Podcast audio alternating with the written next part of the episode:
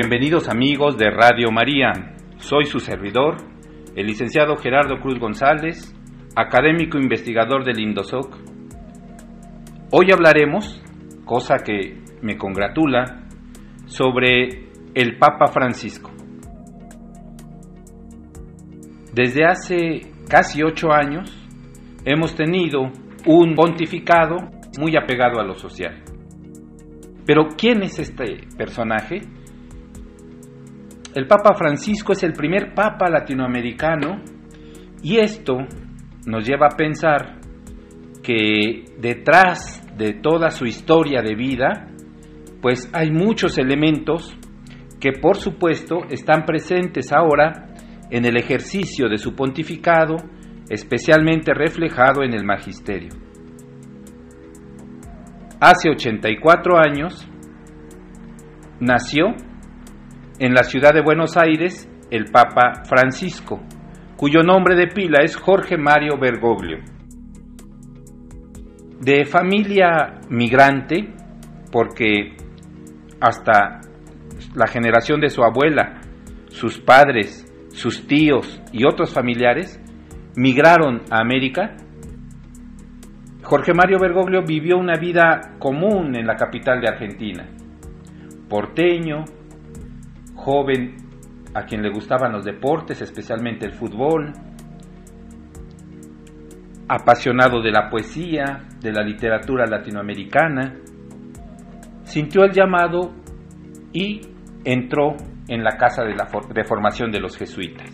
Este es otro elemento muy importante dentro de su historia porque junto con la formación jesuita también tuvo una formación social, es decir, la realidad social de Argentina en los años fuertes de la dictadura militar lo confrontó.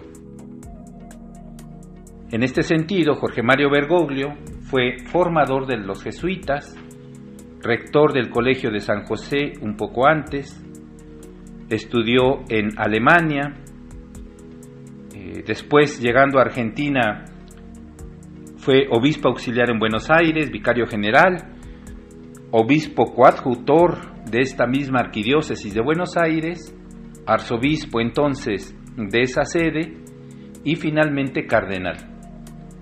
Siendo cardenal, Jorge Mario Bergoglio no se despegó de la realidad social.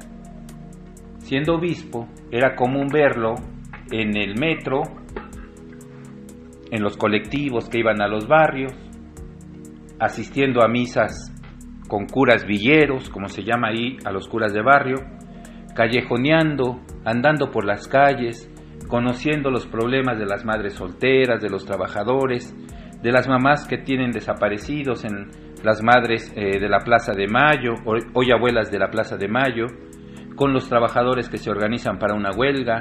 Jorge Mario Bergoglio no se despegó de la realidad social. Él, siendo obispo ya, se acercaba a los más pobres. En algunos momentos, incluso, pues compartiendo no solamente sus palabras, sino también sus bienes. Con comida, con asistencia, pero sobre todo con compañía. El cardenal Jorge Mario Bergoglio fue la conferencia episcopal de Argentina el presidente. Esto lo involucró al trabajo directo de CELAM y de la quinta conferencia del episcopado latinoamericano en Aparecida, Brasil, donde fue el principal redactor del documento, donde proyectó una iglesia en salida y en misión permanente y también en su cercanía con los pobres. Aparecida recobró de manera fundamental la opción que tiene la iglesia en favor de las personas pobres. La opción preferencial por los pobres sigue siendo una visión de la iglesia latinoamericana. Ahora entraremos a ver lo que el Papa Francisco ha propuesto en su magisterio en líneas muy generales.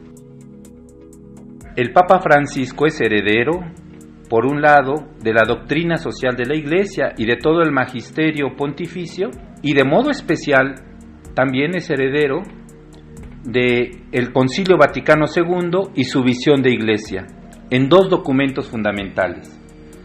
El primero es Lumen Gentium, que rescata la idea de iglesia como pueblo de Dios. Y el otro fundamental del Vaticano II es la Constitución Gaudium et Spes, en el que se propone una iglesia en salida, en diálogo con la sociedad, con los distintos sectores sociales, para construir un mundo mejor. Y por otro lado también es heredero y partícipe del magisterio latinoamericano que en 1968 tuvo en realidad su punto de arranque. La iglesia de los pobres y la iglesia profética, que va de la mano de, de los postulados de la teología latinoamericana, se dejan sentir con gran fuerza en Medellín, pero se expanden a lo largo de las demás décadas en el que el magisterio latinoamericano ha caminado, como en 1979 en Puebla, la opción preferencial por los pobres, fundamentalmente, sin olvidar Santo Domingo, en el documento de Aparecida. Pero el Papa Francisco no solo es latinoamericano, sino que es en especial de origen argentino. Por eso, San Miguel representa para la teología latinoamericana en especial también, hay que decirlo, para la teología de la cultura, un momento muy especial.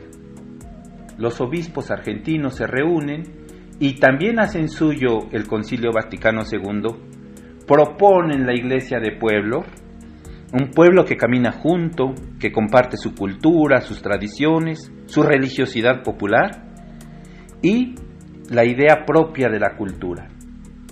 Un pueblo no es una masa, es un organismo vivo e integrado por personas con intereses comunes que caminan en la misma dirección y que fomentan, entre otras cosas, la inclusión social, la inclusión de los pobres, el desarrollo de sus comunidades, la paz, la no violencia y sobre todo el encuentro fraternal. Estas influencias en el Papa Francisco han hecho que desde que fue electo en el año 2013 se haya preocupado por los pobres. Se conoce que el cardenal Jumes, apenas habiendo sido electo el Papa Francisco, quien tomaría desde entonces ese nombre, le hizo una recomendación. Todavía no se sabía su nombre de Francisco, y el cardenal Jumes le suscitó al oído una idea que ha acompañado al cardenal Bergoglio durante todo su pontificado. Le dijo, no te olvides de los pobres. Francisco es Francisco de Asís.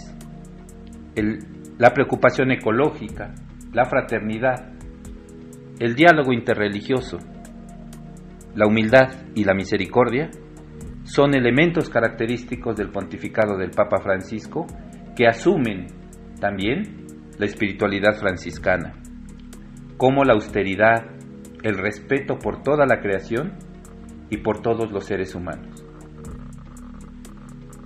La primera salida del Papa Francisco de Roma fue en un puerto italiano que se llama Lampedusa. Ahí el Papa nos mostró que no solo le interesa hablarnos en sus discursos, en sus homilías, encíclicas o cartas apostólicas, al Papa le interesa también comunicarse por medio de los gestos. En esa ocasión, en Lampedusa, el Papa ofició una misa con un grupo privilegiado por él, los migrantes. Había habido un naufragio entonces en el Mediterráneo donde habían muerto cientos de personas. El Papa se acercó a los sobrevivientes, a los que habían sobrevivido al naufragio y a otros que habían hecho la misma travesía y que habían corrido con mejor suerte. El altar era parte de la embarcación que había naufragado, lo mismo el atril y algunos otros elementos litúrgicos, y también el báculo con el que el Papa Bergoglio quiso indicar que es importante en su pontificado la inclusión social de los pobres. Los pobres es otro concepto muy importante en el pontificado del Papa. Cuando dice pobres, lo dice con otras palabras. Dice los descartados, los que son desechos, los que son excluidos de la vida social y económica. A ellos ha dedicado todo su esfuerzo. Por eso, ha convocado en este año 2020 a un gran movimiento internacional que se llama la economía de Francisco.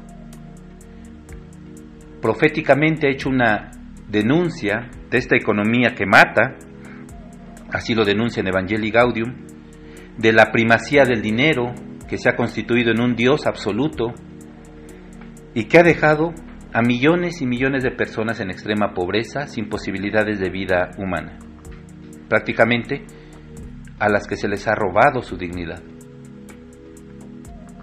En este sentido, el Papa Francisco ha hecho acciones fundamentales en la Iglesia, especialmente en este tiempo de pandemia, para auxiliar a las personas más pobres. No solamente de parte de la limosnería vaticana, ha enviado respiradores y otros insumos médicos y hospitalarios a países en los que la crisis ha sido muy grande, sino que también ha promovido entre ellos, entre los países, una, eh, acciones de solidaridad y acciones de fraternidad para que las sociedades más atacadas por el virus y más pobres puedan solucionar mejor los problemas. Pero el problema no es contextual, el problema es estructural. Hay pensarnos como sociedad, como iglesia y como seres humanos. Lo ha hecho con dos documentos fundamentales, sus dos encíclicas sociales, la primera que se llama Laudato Si, en la que alerta sobre la devastación ecológica, sobre este mundo que no es infinito y al cual le hemos hecho mucho daño, para tener nuevas actitudes de conservación, de cuidado a la hermana madre tierra. Y el otro, muy recientemente publicado, apenas en octubre de este año 2020, que se llama Fratelli Tutti, fue firmado en Asís y tiene como consigna fundamental la posibilidad de concientizarnos todos para que vivamos como hermanos y hermanas en un mundo en crisis. No podemos seguir siendo indiferentes y por eso el Papa habla en esta encíclica de el buen samaritano para invitarnos a actuar en favor de las personas que tienen menos posibilidades que nosotros en materia económica, laboral y en materia también cultural. Lo que tiene el Papa Francisco por delante no es una tarea que solo a él le toque solucionar. Es una tarea de toda la Iglesia y es una tarea de todos nosotros como seres humanos. Por eso el Papa en Fratelli Tutti tiende puentes a otras religiones, a otros sectores sociales, en el ámbito económico y político, para que este mundo en crisis pueda tener mejores formas de relación.